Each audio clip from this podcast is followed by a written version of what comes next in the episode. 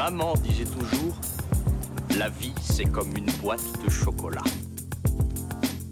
La première règle du Fight Club est il est interdit de parler du Fight Club. The name's Bond. James Bond. Je suis.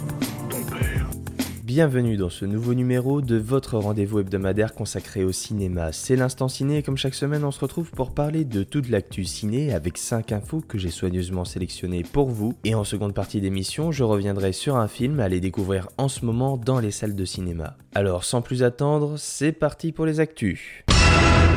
On débute ce tour des actualités avec une info qui nous a été révélée par The Hollywood Reporter et le site américain nous dit que le prochain film d'Alfonso Cuaron sera intitulé Jane et avec en tête d'affiche Charlize Theron, ce sera un film de genre qui suivra l'histoire vraie d'une relation entre Dick et sa sœur jumelle Jane qui est décédée six semaines après sa naissance. Un film très intrigant mais on le sait Alfonso Cuaron est un réalisateur extrêmement talentueux et voir Charlize Theron en tête d'affiche d'un film Alfonso Cuaron, je dis oui. The Warp nous a révélé qu'un spin-off de la saga Creed lui-même spin-off de la saga Rocky, intitulé Drago est en développement et c'est Robert Lawton qui écrira un premier scénario. Euh, Drago inspiré du personnage campé par Dolph Lundgren qui lui-même a eu un fils et ce fils a affronté Adonis Creed dans Creed 2. Le souci c'est que Sylvester Stallone apparemment n'est pas du tout content, en tout cas il l'a fait savoir sur les réseaux sociaux et a publié des posts vraiment haineux et extrêmement violents au sujet du producteur de cette saga disant que c'est un vampire qui prend tout ce qu'il a imaginé pour en faire de l'argent et euh, sans aucun remords, etc. Donc honnêtement, euh, pas sûr que ça se fasse finalement, étant donné que Sylvester Stallone est très très réticent et à mon avis Dolph Lundgren aussi. Un petit tour maintenant du côté des bandes annonces de la semaine. Cette semaine, nous avons eu la bande annonce du nouveau film d'Emmanuel Mouret. Ça s'appelle Chronique d'une liaison passagère. Ça a été présenté à Cannes cette année et c'est le 14 septembre au cinéma. Nous avons une première bande annonce pour un film qui s'appelle Devotion, un film attendu au cinéma en novembre prochain avec plein d'avions. Puis nous avons enfin eu la première bande annonce d'une comédie française Tout le monde aime Jeanne avec Blanche Gardin et Laurent Lafitte et ça sera le 7 septembre au cinéma.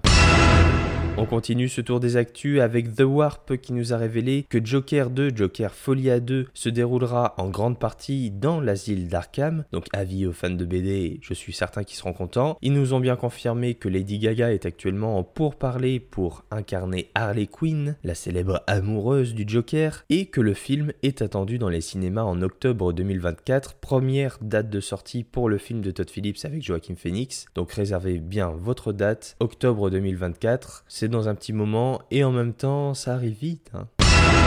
C'est la grosse info, le choc, on va dire, à Hollywood de ces dernières heures, puisque Warner Bros. Discovery, le groupe, a décidé que le film Bad Girl ne sortirait ni en salle de cinéma ni en streaming sur HBO Max, alors que le film est tourné et que le film était actuellement en post-production et qu'il avait euh, quasiment terminé sa post-production. Euh, c'est une décision exceptionnelle à Hollywood. Le long métrage, faut savoir qu'il a un budget de 90 millions de dollars, donc c'est 90 millions de dollars qui sont euh, bah, de toute évidence foutus en l'air. Et les deux réalisateurs du film, les deux réalisateurs belges, Adil El Arbi et Bilal Fallah, qui nous ont livré Bad Boy for Life, Rebelle, qui sortira dans quelques mois, ou encore ce sont eux qui du côté de chez Marvel ont fait la nouvelle série sur Disney ⁇ Miss Marvel, eh bien les deux réalisateurs belges n'ont pas été prévenus d'ailleurs au préalable de l'annulation de leur film. Ils étaient en vacances en Maroc et ils espéraient retourner prochainement en salle de montage pour le terminer. C'est Deadline qui a révélé cette information. Alors depuis ils ont publié un post sur Instagram disons bah, qu'ils étaient tout aussi choqués que nous d'apprendre que leur film ne sortirait pas du tout. Il faut savoir qu'au casting on retrouvait Leslie Grace dans le rôle de Bad Girl, mais on retrouvait également de sacrés têtes d'affiche, J.K. Simon qui reprenait son rôle de commissaire Gordon qu'on avait vu dans Justice League, Braden Fraser en grand méchant, Firefly, ou encore Michael Keaton qui reprenait son célèbre costume de Batman. Alors quelques informations concernant ce qui s'est passé nous ont été révélées depuis, apparemment les premières projections test étaient un désastre, Warner Bros.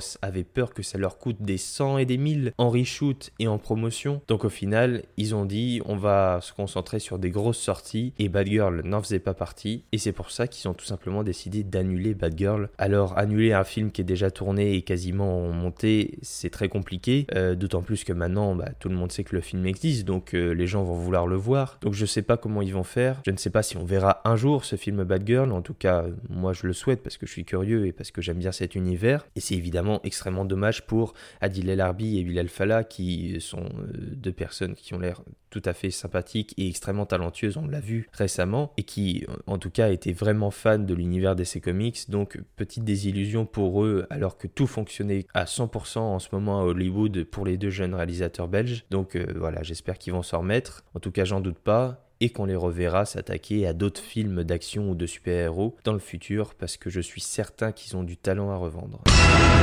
C'est maintenant l'heure du film de la semaine et cette semaine je vais vous parler du nouveau film des frères Bokerman, un film français, c'est une comédie, un film de genre avec Marina Foïs, Cadmerade et Jean-Pascal Zadi et ça s'appelle L'année du requin. Bonjour Bernard. Et bonjour Bernard. 38 degrés ce matin à la pointe. Profitons de l'été tant qu'il est encore là pour aller poser nos culs sur la plage. Mamie au Ruben à midi, c'est Faritas. Génial Vous êtes con. Oh, attends, à ton âge, avec la canicule, là, faut s'hydrater toutes les heures. Tes collègues, c'est des cons. Vous sentez pas? Je suis pas un expert, mais pour moi, ça sent la merde. Vous savez ce que je pense Les Parisiens. Ils puent, les Parisiens? Allez, grouille-toi, il y a des frites à midi. L'année du requin nous conte une petite histoire, une petite histoire d'été, de plage, de soleil. On est au bord de mer dans la petite ville de La Pointe, une sympathique station balnéaire, qui va se voir perturbée par l'arrivée d'un requin qui va cabosser des bateaux et croquer des gens. Alors si le pitch vous rappelle quelque chose, c'est normal, c'est largement inspiré du mythe du requin tueur développé par Steven Spielberg et son fameux Les Dents de la Mer. L'année du requin s'en inspire clairement et le fait très bien. Et en même temps, il tourne cela évidemment à la comédie et à la sauce bah, des frères Boukerma, hein, Ludovic et Zoran, à qui l'on doit, il y a deux ans, un autre film de genre qui avait été très apprécié et très remarqué, qui s'appelait Teddy. Ils sont déjà attaqués aux loups-garous, maintenant ils s'attaquent aux requins, ils aiment bien les monstres sacrés du cinéma. Donc les revoir arriver avec un film estival comme celui-ci, peut-être un peu plus accessible que Teddy, et en même temps tout aussi intelligent, pertinent, profond et très bien amené, ça fait plaisir. Alors oui, l'année du requin, c'est un peu le film estival, le film à aller voir cet été, vous qui adorez aller vous baigner dans les plages et se raconter des légendes sur euh, qu'est-ce qu'il y a au fond de l'eau, eh bien c'est le moment d'aller voir l'année du requin. Pour se faire une petite frayeur parce qu'on a peur dans l'année du requin et je dois dire que la peur est très très bien gérée, je pensais pas, honnêtement, je m'attendais à voir une comédie sympathique, mais je pensais pas frissonner, il y a même un ou deux jumpscares et tout ça est très bien amené, notamment par la mise en scène, les frères Boukherma, ils ont un style très particulier. Ils utilisent des courtes focales dans des endroits très clos, ce qui permet de créer une ambiance assez étrange, un peu de distordre l'image. Et en même temps, ils font des gros plans. Ils aiment les visages, ils veulent se concentrer sur les visages dans ce film, coller au personnage parce qu'on colle vraiment au personnage, notamment celui de Marina Foïs, qui est le personnage principal. Elle incarne Magla, qui est une femme qui a quelques jours de partir à la retraite de sa carrière de gendarme, bah, ne va pas partir à la retraite parce que parce qu'elle veut s'occuper de ce requin. Et je disais, cette gestion de la peur aussi, elle est très bien amenée et ça a été une grande surprise par la musique impressionnante cette musique, très poignante, très prenante. Elle est vraiment super utile dans le récit, à chaque fois extrêmement bien placée au moment où il faut, et c'est un véritable plus cette partition musicale pour le film, pour amener justement les émotions. Elle sait se taire au moment où il faut se taire, mais elle sait être présente au moment où elle doit être présente, au moment d'action, au moment de suspense. Et ça fait plaisir de voir une musique qui accompagne aussi bien le récit dans un petit film de genre français où justement la musique n'est pas souvent euh, très présente c'est plutôt le genre de film justement à avoir très peu, voire quasiment pas de musique. On peut citer au casting également Jean-Pascal Zadi, un des collègues euh, gendarmes de Magla, qui est fantastique. Hein. Jean-Pascal Zadi, c'est vraiment, j'adore ce monsieur, il joue extrêmement bien. Et encore Cadmerade, qui est tout à fait étonnant dans le rôle un peu candide du mari de Magla, qui lui est à la maison et qui essaie de la soutenir euh, tant bien que mal dans ce qu'elle fait et dans ses obsessions, euh, jusqu'au moment où ça va déraper. Et Cadmerade est vraiment surprenant dans ce rôle un peu candide, un peu niais de ce, de ce mari euh, qui voit les choses un peu tout rose et essaie de solutionner tout, on est presque énervant. Donc il y a vraiment des personnages qui sont forts et auxquels on peut se rattacher, s'identifier pour aller justement dans ce voyage, dans cet univers dans lequel nous embarquent les frères Boukarma et ils le font divinement bien. Bref, vous l'aurez compris, les frères Boukarma signent un nouveau film de genre inspiré avec l'année du requin, un film maîtrisé, il livre une lecture euh, sincère passionnante d'une angoisse qui est bien connue justement des plagistes. Alors c'est bon, c'est drôle, c'est méchant, c'est plein d'ironie et c'est toujours inspiré dans sa mise en scène. Alors c'est pourquoi je vous encourage vivement si vous voulez frissonner un peu et si vous voulez profiter de votre été et des plages, à aller découvrir l'année du requin dès maintenant au cinéma.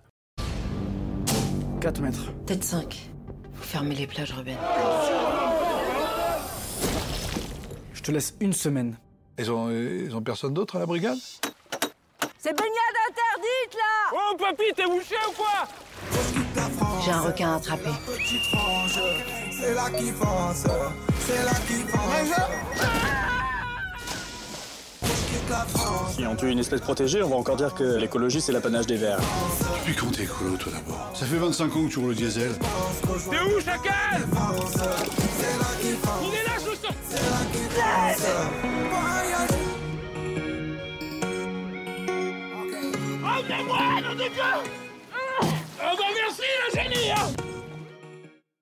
Voilà, c'est tout pour cette semaine. Je vous remercie d'avoir écouté cette émission. Vous pouvez bien évidemment vous abonner pour avoir directement chaque émission dès leur sortie. Vous pouvez bien sûr me suivre sur Twitter et Instagram pour être au courant des dernières actus cinématographiques à la mode. Je vous mets les liens en description. Je vous remercie encore d'avoir écouté cette émission. Je vous donne rendez-vous la semaine prochaine pour un nouveau numéro de l'Instant Ciné, plein de cinéma et plein d'actu. Alors, à la semaine prochaine. Ça dépasse tout ce que j'ai pu imaginer.